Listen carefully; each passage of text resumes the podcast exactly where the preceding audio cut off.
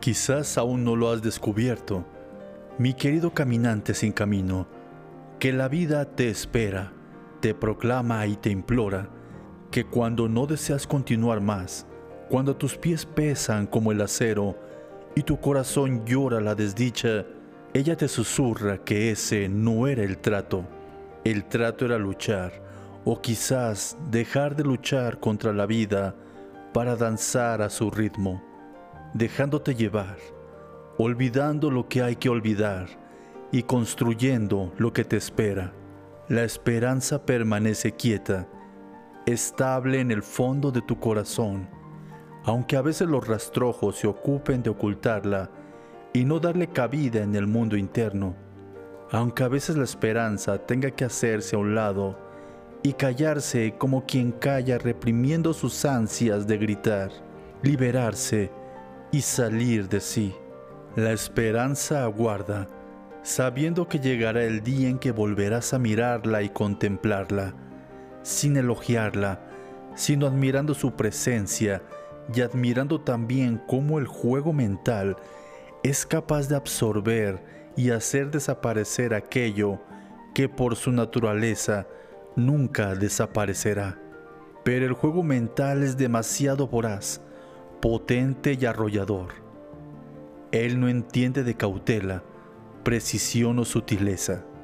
Se mueve como el río que atraviesa el valle y nunca cesa, nunca se cansa, siempre posee más y más vida, nunca frena, y si intentas hacer que la corriente inmensa frene, te llevará por delante sin un ápice de piedad, porque Él siempre estuvo ahí y ahora eres tú quien desea que las cosas sean de otra manera, que el río cese y el valle se quede tranquilo, que el caudal sea solo el necesario, que no existan los desbordamientos ni las sequías, que toda la naturaleza sea como tú deseas y como tú has dibujado en tu sueño de vida, porque para eso es tu vida, o eso piensas, para vivirla como tú deseas y poner y quitar las piezas según se te antoje, establecer en desenlace que tú deseas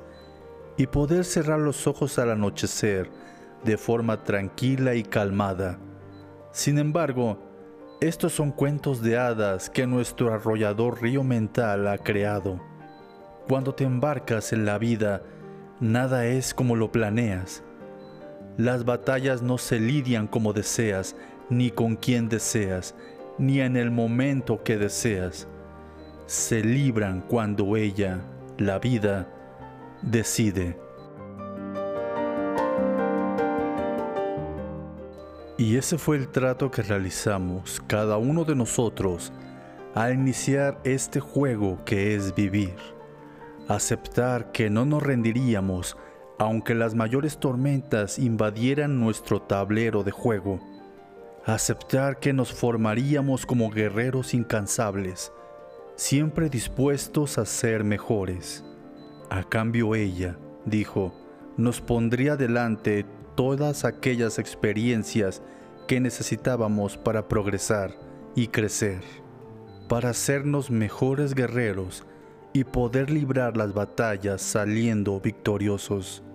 También dijo, aunque en ese momento tapamos nuestros oídos con fuerza y contundencia para no escucharla, que no siempre sería de nuestro agrado aquello que ella nos mostrara, que no siempre brillaría el sol en nuestro juego y que en más de una ocasión o en dos el tablero se tambalearía como en una mesa inestable y parecería precipitarse al vacío, se quedaría en el más absoluto abismo como se quedan las cosas que no saben hacia dónde ir ni a qué aferrarse para no desaparecer.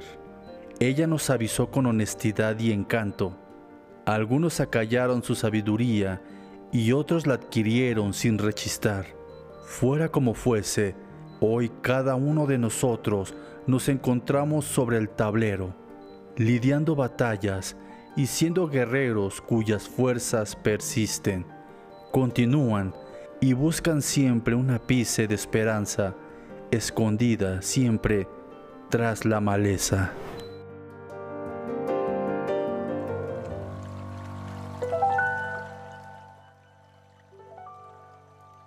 La vida, más que un catálogo de dónde elegir, es un cuaderno donde dibujar. Inventarse la vida es abandonar los tendría y los debería para hacer de nuestra existencia nuestra propia obra, sin copias, sin imitaciones. Es colocar delante de cada acción o decisión que llevamos a cabo un porqué, no como un acto de rebeldía, sino como un ejercicio de responsabilidad. Es en definitiva poner los recursos del mundo al servicio de nuestros deseos, en lugar de nuestros deseos al servicio de todo el mundo.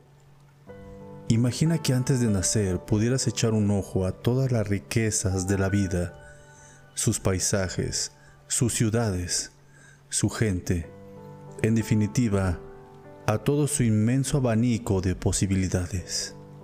Ahora imagina que, tras haberlo contemplado todo, pudieras elegir. ¿Vivirías donde vives? ¿Trabajarías en lo que trabajas? ¿Elegirías las mismas aficiones? Seguramente no. No esperes a que la vida te ponga en las manos tu plan perfecto. Eso nunca ocurrirá. Si el trabajo que amas no existe, invéntalo. Si la casa de tus sueños no está en el mercado, construyela. Si tu ilusión nunca ha sido realizada, persíguela. Para una vida auténtica es necesario dar el salto de la costumbre de elegir entre lo existente a la valentía de elegir entre lo imaginable, desde las decisiones más pequeñas hasta las más grandes. Haz tuya la aventura de vivir. En definitiva, invéntate la vida. Más sabio que el que sabe mucho de un camino es el que sabe que existen más caminos. Vivimos rodeados de mensajes y refuerzos, tanto positivos como negativos, que crean dentro de nosotros la idea de que existen unos caminos más adecuados que otros, aunque en cierto modo y para el devenir de la felicidad. Esto no es del todo falso. Si provoca que una gran parte de nuestras decisiones sea tomada desde el deseo de acertar, en lugar de hacerlo desde la celebración que supone el mero ejercicio de elegir. La libertad, como declaró Manuel Azaña, no sé si nos hace más felices, pero nos hace más humanos. En otras palabras, no es el acierto lo que nos convierte en personas de valor, sino el coraje de atrevernos a dejar un trocito de felicidad a cambio de ser dueños de nuestro propio destino. Tendemos a ver la vida como un cruce de caminos en lugar de verla como una amplia y virgen explanada. Así, ante cada situación nos preguntamos, ¿cuál sería el camino correcto? En lugar de preguntarnos, ¿Y yo? ¿A dónde quiero ir? Movidos por el deseo de cumplir con las expectativas, a menudo olvidamos la máxima de la libertad. Siempre y cuando nuestras decisiones no supongan un perjuicio para los demás, tenemos derecho a vivir como queramos, o lo que es lo mismo, tenemos derecho a inventarnos la vida.